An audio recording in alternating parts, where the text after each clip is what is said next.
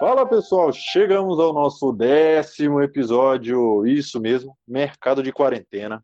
Dez episódios, dez episódios da gente falando como é que você pode salvar a tua empresa nessa crise, o que que tem saindo do governo todo dia novo aí, o que que você pode fazer com dívida que você já teve. E hoje, para comemorar, a gente fez uma edição especial em que tem eu, Gabriel Anissangue, Marcos Medeiros e Vitor Prado. Então, os três participantes aqui do nosso podcast Inédito. presentes aqui no episódio.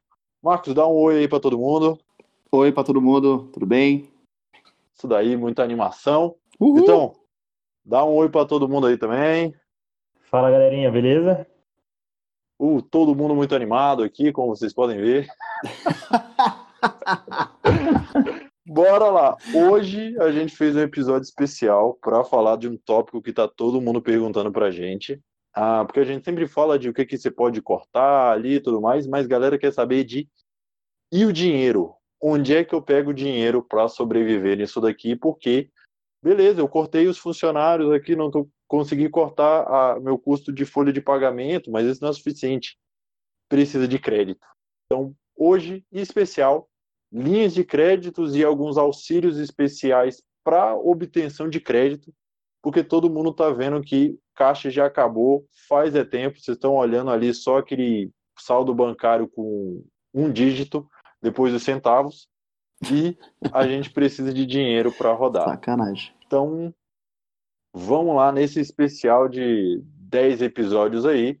Vamos falar de seis medidas que tiveram agora a de facilitação de crédito, cada uma bem específica ali, vindo de diferentes entidades, mas que todas elas vão ajudar bastante você que está precisando hoje de linhas de crédito e talvez você não tivesse uma situação tão ótima assim para conseguir linhas de crédito padrão de, dos outros bancos. Então, nós focamos em alternativas, principalmente vinda de órgãos governamentais, que tiveram alguma facilidade maior para quem está nessa situação.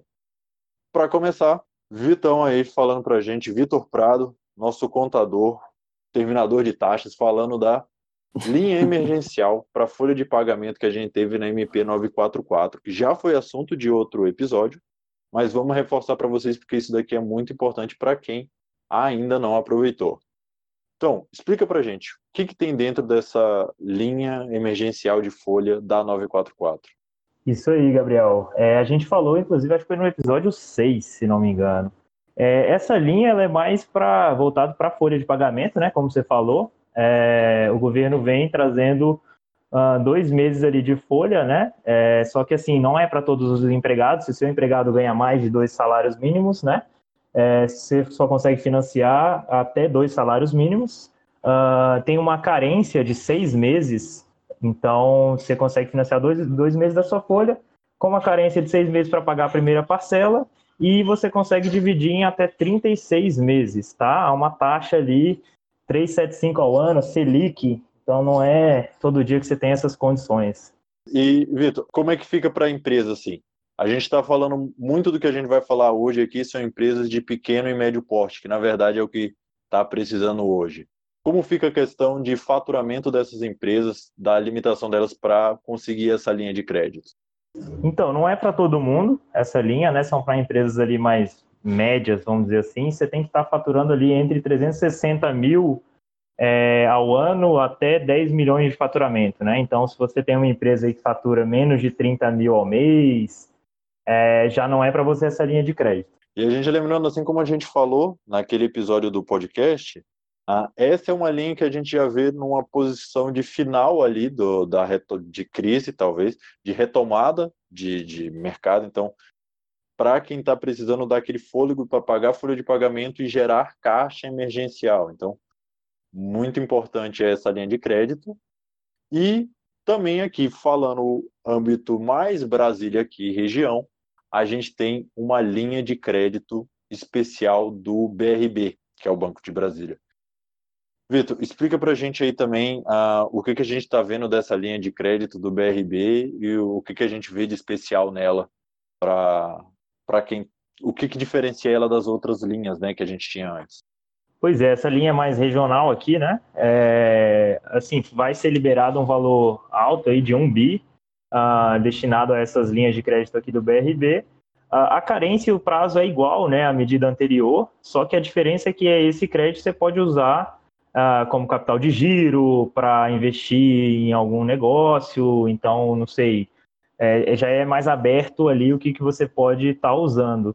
Só que tem só um requisito, né? As empresas ela têm que estar associadas a uma das associações, ou a do comércio, a FEComércio, ou a da indústria, a Fibra, né? E aí tem que estar contribuindo também. Uma das coisas que as associações exigem é que você seja filiado a um sindicato. Então foi até uma das barreiras que um dos nossos clientes aqui encontrou. E aí teve que se filiar a um sindicato, pagar aquela taxa, né, é, assistencial. Mas aí depois disso já tá, você já fica ok para para acessar a linha de crédito. A, a, taxa ela é também uma boa taxa, 0,8 ao mês, é, e como eu falei, a carência e é, o prazo é igual à linha anterior, só que você pode usar esse crédito para qualquer fim dentro da sua empresa. Então, repetindo aí, dando esse compilado do Vitor, essa é uma linha bem interessante para desenvolvimento regional aqui. Ah, quando a gente fala da, desse cenário de crise, era uma linha mais aberta. 0,8% ao mês também muito bom, muito interessante ah, para todo mundo. E a gente tem esse, bloqueio. Então, se você já é dessa parte de comércio ou indústria, já está associado ali a um sindicato, já é associado a, a FEComércio ou Fibra, fica muito mais fácil para você conseguir essa linha de crédito já. Você vai ter menos esforço para conseguir isso daí. É, Agora vamos lá falar agora de um, uma grana um pouco maior ali também que a gente está tendo. Opa, um é comigo. É isso daí. O cara já sabe, entendeu? Falou de montanha de dinheiro, o cara já vem. Ele até que acorda. Isso, vamos, vamos falar da linha de crédito de pequenas empresas, pequenas e médias empresas do BNDES, que, para quem não viu, o governo está colocando uma série de medidas de crédito pelo BNDES. Então, a gente teve ali um, um montante de 5 bilhões destinados a essas linhas e elas estão bem interessantes aí. Marcos, dá para a gente ver como é que está esse panorama do BNDES para conseguir esse tipo de crédito? Como é que é? O que, que a gente está falando aqui? Vamos lá. Quando a gente trabalha de, com crédito, quando o pessoal fala de crédito, a gente tem normalmente três grandes grupos, né? Ele falou que as grandes empresas já estão com dinheiro, né? Uma surpresa muito grande para o Brasil, né? Que né, quem está rico fica mais rico, quem está pobre fica mais pobre, é isso. É... e aí o pessoal colocou uma linha do BNDES para é, atingir as empresas pequenas. Inclusive foi até uma determinação do governo, né? BNDES apostava muito em empresa grande com os campeões nacionais. Nos últimos anos o governo diminuíram. Então qual que é negócio. Essa linha de crédito específica do BNDES é, vai para empresas pequenas e médias, até 300 milhões de faturamento, né? Então aí entra todo mundo, até 300 milhões. E aí, para cada faixa de faturamento da empresa, ela vai ter uma linha especial. Lembrando que BNDES você só consegue acessar o banco diretamente se você for é, pegar empréstimos acima de 5 milhões. Abaixo disso, você vai ter que utilizar é, ou um banco credenciado, que são quase todos, né? E ou uma agência de fomento também, que o pessoal usa. Essa linha de crédito, ela vai ter ali um prazo é, razoável para bom ali, né? Para uma linha de crédito desse, dessa categoria, de mais ou menos cinco anos.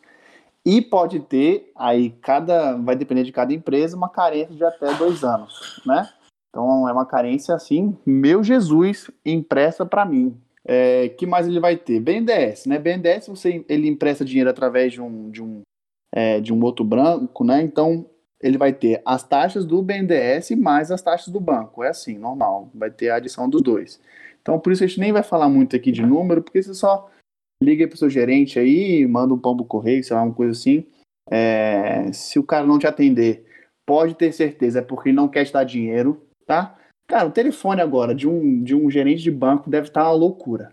Assim, todos os empresários na carteira mandando mensagem, eles, o chefe dele mandou ele ignorar todos. É isso que está acontecendo. Mas pode ser que as coisas mudem com, com, né, conforme a coisa vai rolando.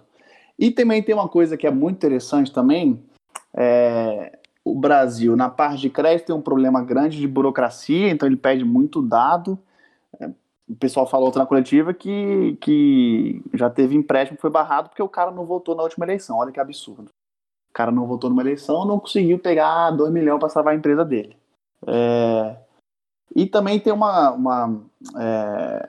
uma ajuda que o Sebrae também dá, se eu não me engano, eles converteram a, a ideia do governo era tirar metade do financiamento do Sistema S. Se eu não me engano, posso estar errado, mas se eu não me engano, eles converteram essa metade é, indo para o fundo do Sebrae, tá? Que o pessoal chama de FAMP. O que, que é isso? É o fundo é, que ajuda os pequenos empresários é, numa ideia de ser o avalista do empréstimo. Ele não é uma linha de crédito, ele não é um dinheiro específico, não tem nada a ver com BNDES, mas você pode pedir dinheiro para o Sebrae, né? É, não é dinheiro, né? Você, ele vira avalista. Então, se você não tem é, um imóvel é, para colocar, se você não tem é, garantia suficiente, você pode fazer um projeto, apresentar é, para o banco e pedir para o Sebrae, Sebrae ser avalista desse empréstimo, tá? Então, ele é interessante. Ele vai abranger então, o, aquele investimento com capital associado, né, com giro associado, que é um investimento, por exemplo, você vai comprar uma máquina e você vai ter é, vários gastos a partir daí. Então, a matéria-prima, aí você vai gastar mais energia, enfim, com capital associado. Você pode pedir para capital de giro puro, né? Capital de giro puro é aquele famoso, é o dinheiro que, que é mais difícil o cara receber. Por quê? Normalmente você não vai ter muito, muitas coisas atreladas, né? É, também tem a parte de desenvolvimento tecnológico e inovação, o antigo P&D. Se você for, por exemplo, é, criar um produto novo, se você for abrir uma unidade nova na empresa, faz um projeto bonito ali. Se você não conseguir fazer sozinho, pede para uma consultoria, uma coisa assim. É, e você consegue também esse dinheiro com taxas boas, ou para quem está pensando em exportação também. Tá? Normalmente você consegue aí esse FAMP é, pelo Sebrae, tudo diretamente com, seu, com o gerente do banco, normal, tranquilo. Agora, vou até chamar o Vitor, tá por aí? Sim, cara. Me fala um pouco mais aí da simplificação do crédito que o pessoal falou esses dias. Sim, foi uma MP, né? Foi a MP 958. É... E aí o que, que acontece? No Brasil, como você falou, né? É cheio de burocracia para você pegar o, o empréstimo, né? E aí vem essa, essa medida provisória desburocratizando bastante as, as coisas.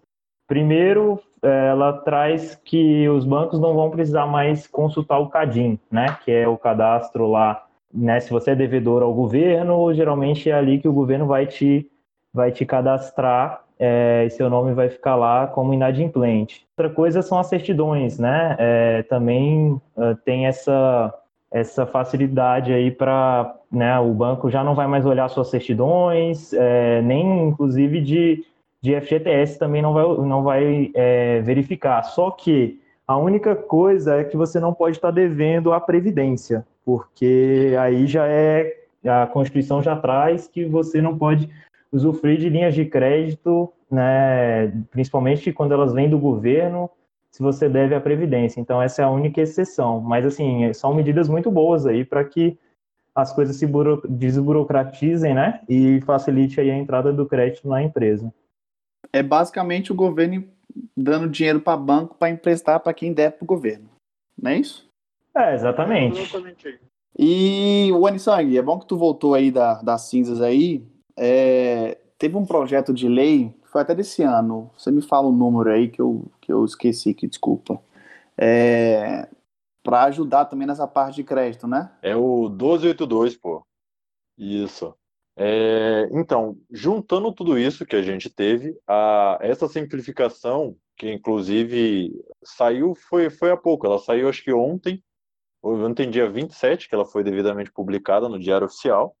Ah, então a gente está falando de coisa muito recente aqui, ah, que inclusive é, é o do. Tira uma das certidões aí do caso absurdo que o Marcos falou, de não conseguir crédito porque não teve certidão de, de comprometimento com a justiça eleitoral. Então você não vota e não consegue crédito. Então, essa MP, que é a, a 958, ela vem para tirar tudo isso. E e toda essa parte também de facilitação é exatamente para a contratação desse, todos esses pacotes econômicos e de crédito que a gente está falando. Então, ela se aplica para todas essas linhas de crédito, inclusive a dessa que eu vou falar agora, que é do projeto de lei 1282, que ah, ela é interessante porque é uma coisa que acabou de ser decidida, acabou de fechar a tramitação no Senado, e ela vai para aval ali do para sanção presidencial para ser implementada. E ela também traz dentro dela toda essa simplificação de crédito a, do, da MP 958. E ela vai trazer especificamente uma parte não só de, de crédito, na verdade, ela não é um crédito direto né, para a empresa. Isso está tramitando no governo, tá? O Paulo Guedes queria pegar empréstimo de empresa direto, né? Empresa é, grande, se eu não me engano. Isso, tá, isso é uma bagunça, porque parte disso queria ser também tá dentro do, do pacote de imposto sobre grandes faturamentos. Isso é bagunça, zona, mas essa específica, ela saiu de modo mais simples, que ela criou um método de financiamento público de parte do crédito das instituições financeiras, porque é isso que o Marcos estava falando, a gente estava tendo um grande problema do mercado ficar sem liquidez, todas as empresas perdendo todo o caixa e nenhum dos bancos estavam liberando dinheiro porque o banco é, é o banco, né? Então ele olha você, você perdeu seu caixa, todo o mercado está fechado, ele vira e fala, pô, você não vai me pagar, né? Obviamente, você está numa situação de risco muito maior do que quando você era uma empresa faturando. Então o banco vai lá e fecha a mão dele, mesmo nessa situação. Então, nisso daqui, eles tentaram diminuir o risco do banco, fazendo o quê? Que o dinheiro público venha para dar garantia ao ao que está sendo dado como empréstimo para as empresas. Então, se não me engano, são 85% do crédito vem de garantia pública, 15% é, da, é do banco que vem. Então, e ele é interessante porque ele tenta pegar a, essa linha de crédito baseada do faturamento de cada empresa. Então, ele não é vinculado a, a, a um valor fechado, ele é sobre o teu faturamento de 2019. Então, como ele calcula essa qual a tua linha de crédito disponível? Ele vai pegar o teu exercício de 2019, olhar qual foi a tua receita bruta anual e abrir uma linha de crédito de 30% desse valor. Entendeu? Então, se você, por exemplo, foi lá e faturou 1 milhão 2019, essa foi a tua receita bruta. É, você vai ter uma linha de crédito de 300 mil. Então, é bem interessante isso daqui para todo mundo, porque ele está vinculado ao tamanho da tua empresa. Se tua empresa fatura muito, você vai ter uma linha de crédito maior.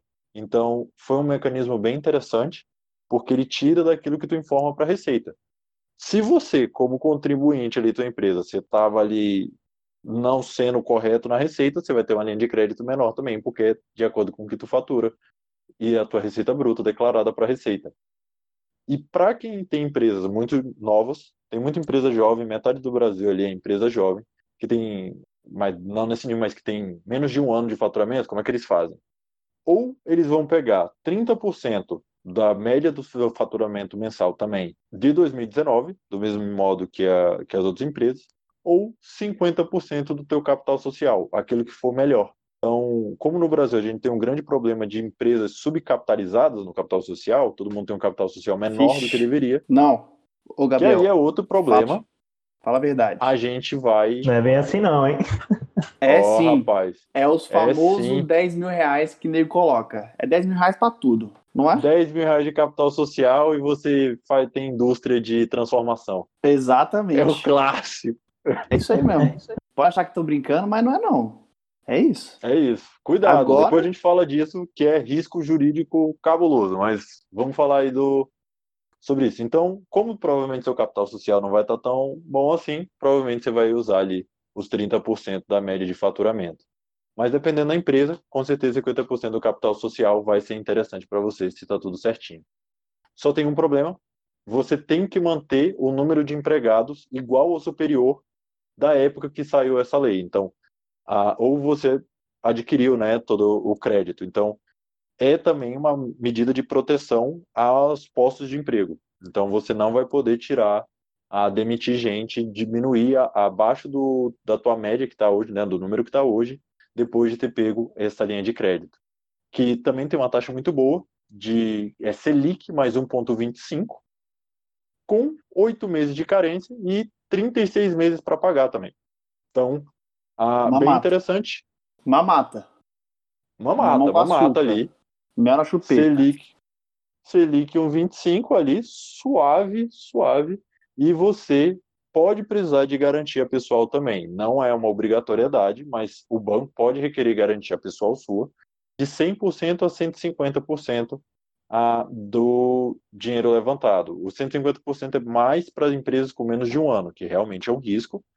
Mas se você começou o negócio, você, se você está precisando de crédito e você acha que vai a, esse crédito está numa condição muito boa, a garantia talvez não seja um grande impedimento agora para você. Mas fica aí para a situação de cada um. Porra, Selic mais 1,25. Eita, falei palavrão, não podia falar não, né? Agora pode, já foi. Pode xingar. Pra nós, isso aí. Deixa eu xingar aqui, deixa eu pegar uma lista aqui de xingamento. Mas Selic mais 1,25. Sério. Tem mel na chupeta que é mais amargo que isso aí, rapaz. Tá bom. Não, olha essa carência aí também, cara. Que isso? É. Vamos entrar aí, vamos entrar. Assim. Como é que a gente entra nisso? Pegar dinheiro pra gente também. Não é, vamos pegar aí, pega um de cada.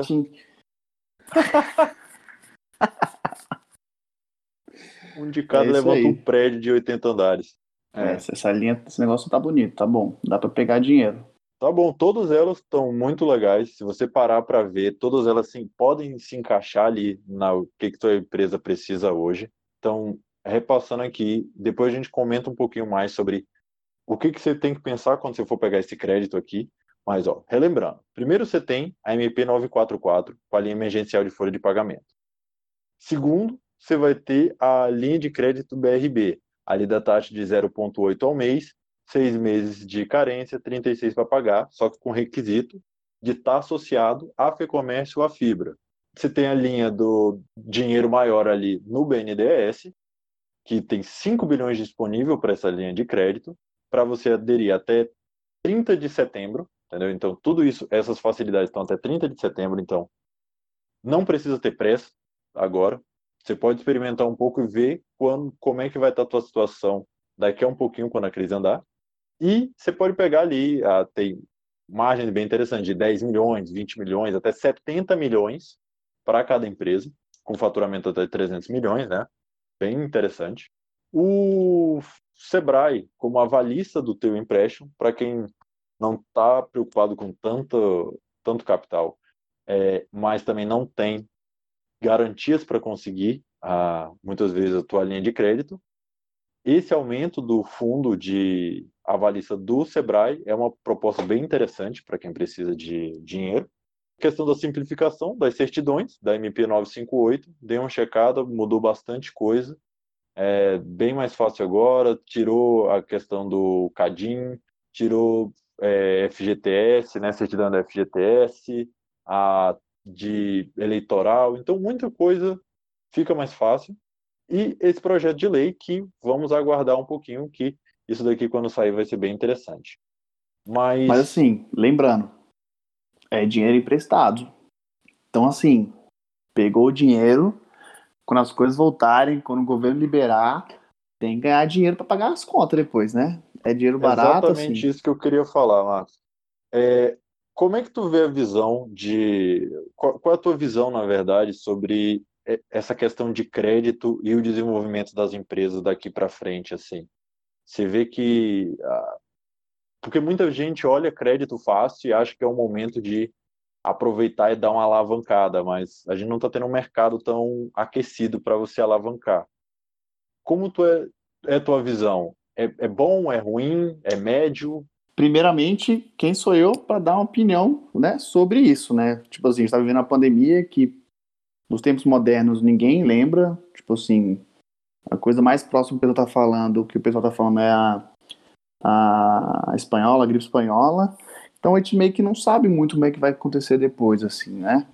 Então tem esse pequeno risco de você pegar dinheiro emprestado e lá na frente você descobrir que o seu modelo de negócio ele ficou um pouco defasado, né? Com as novas, é, digamos que a gente vai ter novas rotinas, algumas coisas mudem, então às vezes seu modelo de negócio não deu certo e aí você não tem dinheiro para pagar. Então, realmente não foi uma boa, uma boa saída. Assim, o que faz sentido ao meu ver é o seguinte: primeira coisa é parar de preguiça e domar as finanças no bolso. Tem que colocar a finança no bolso, tem que saber os seus números, você tem que colocar planilha, enfim, aquela coisa chata de, de cara que quer falar sobre finanças, ele vai sempre falar isso. Coloca no papel, no Excel.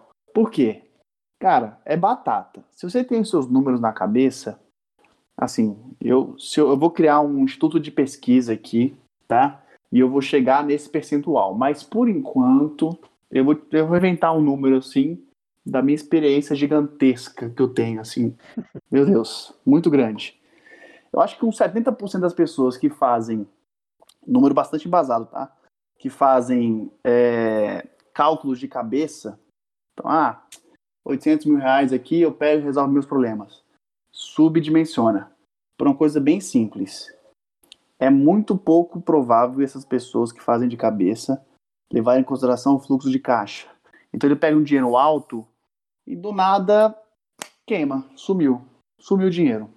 Não dimensionou bem, então pegou um dinheiro, sumiu. Então, assim, o que, que a gente, enquanto VIT, é, recomenda. E assim, se for olhar para as pessoas do mercado que sabem finanças e, e falam com os outros, eles vão falar mais ou menos a mesma coisa, que é coloque as finanças na ponta do lápis e coloque um cenário onde você consiga dinheiro, tá? A uma taxa que, enfim, você pode falar, perguntar para o seu banco qual é a taxa mais ou menos que você vai conseguir, pega o custo efetivo total, a taxa total final, porque tem várias taxas que vão se somando e vai dar um número total, e coloca no, no orçamento, tá?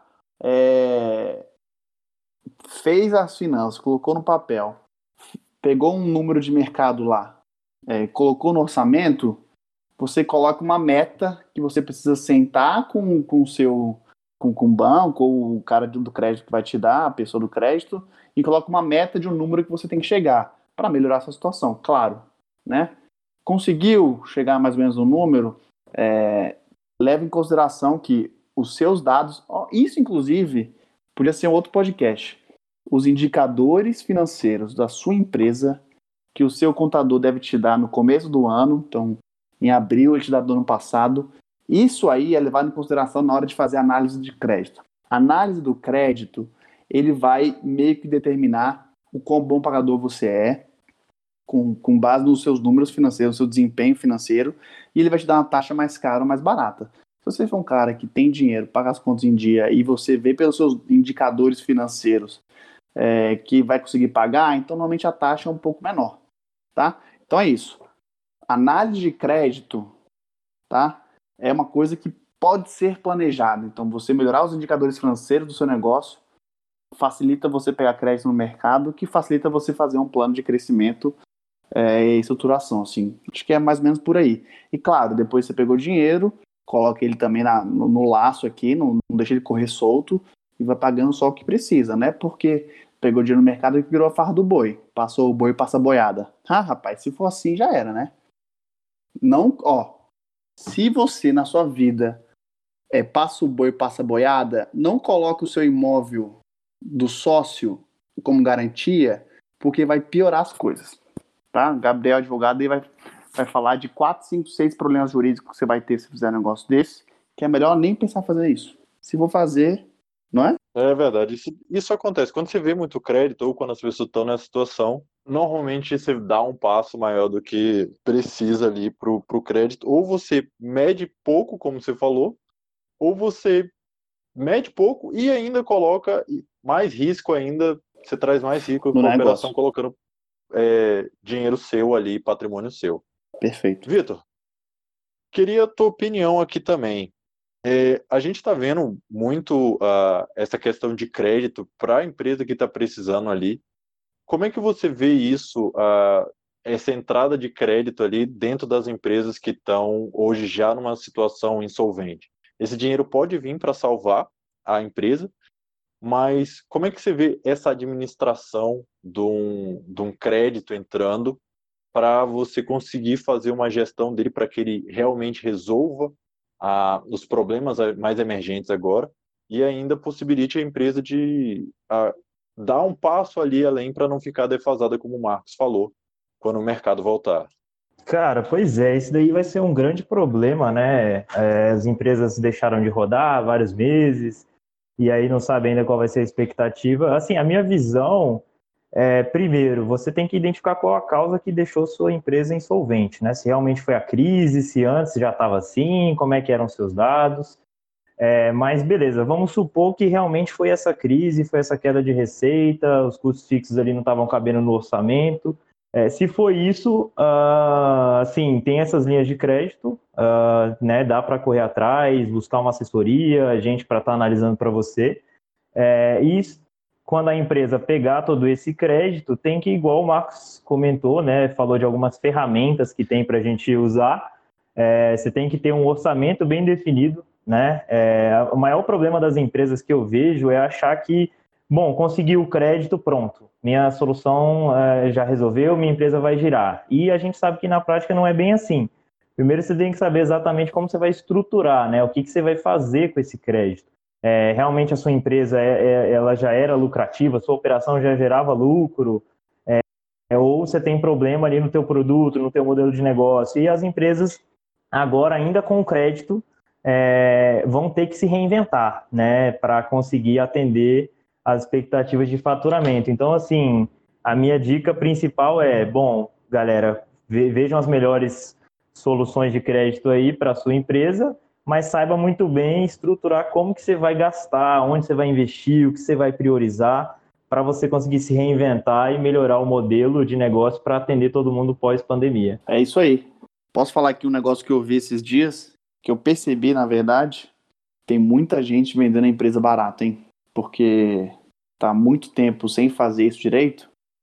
Chegou agora, tá de calça curta, desesperado para vender. E assim, é, é, uma percepção, né? Está, está mais aqui no mercado de Brasília.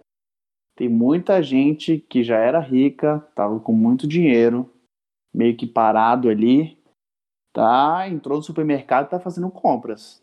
Então, assim, para quem está vendendo, não é um bom momento para vender, porque agora é um momento de liquidação, tá?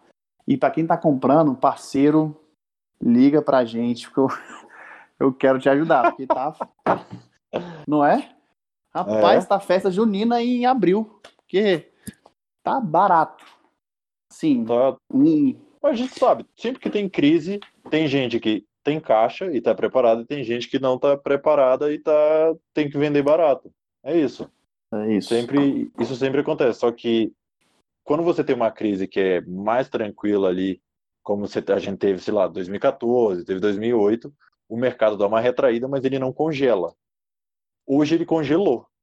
Então, um mercado frio desse, cara, é devastação ali para a empresa pequena. Então, não só a gente está tendo muito pedido de falência, mas a gente está tendo muito movimentação de, de conglomerado ali, que é o mercado vai atender agora para quem tem muito dinheiro ou quem vai ter muito acesso a crédito e tem um plano bem estruturado, consolidar a tua posição ali com isso. Então, a... então fica ligado, porque às vezes essas são oportunidades muito legais o que você trouxe aí. Vai ter muita é. gente vendendo, muita gente comprando. O mercado vai, vai mudar. É, e são coisas que meio acontecem na surdina, né? Tipo assim, não sai muito jornal, muitas compras e vendas, mas que a gente fala de na economia real aqui, no dia a dia, negócios, tal, principalmente as empresas que não estão na bolsa, toda crise é assim, sei lá, parece uma coisa nova, né? Meu Deus, muito novo. Não, todas as crises são assim.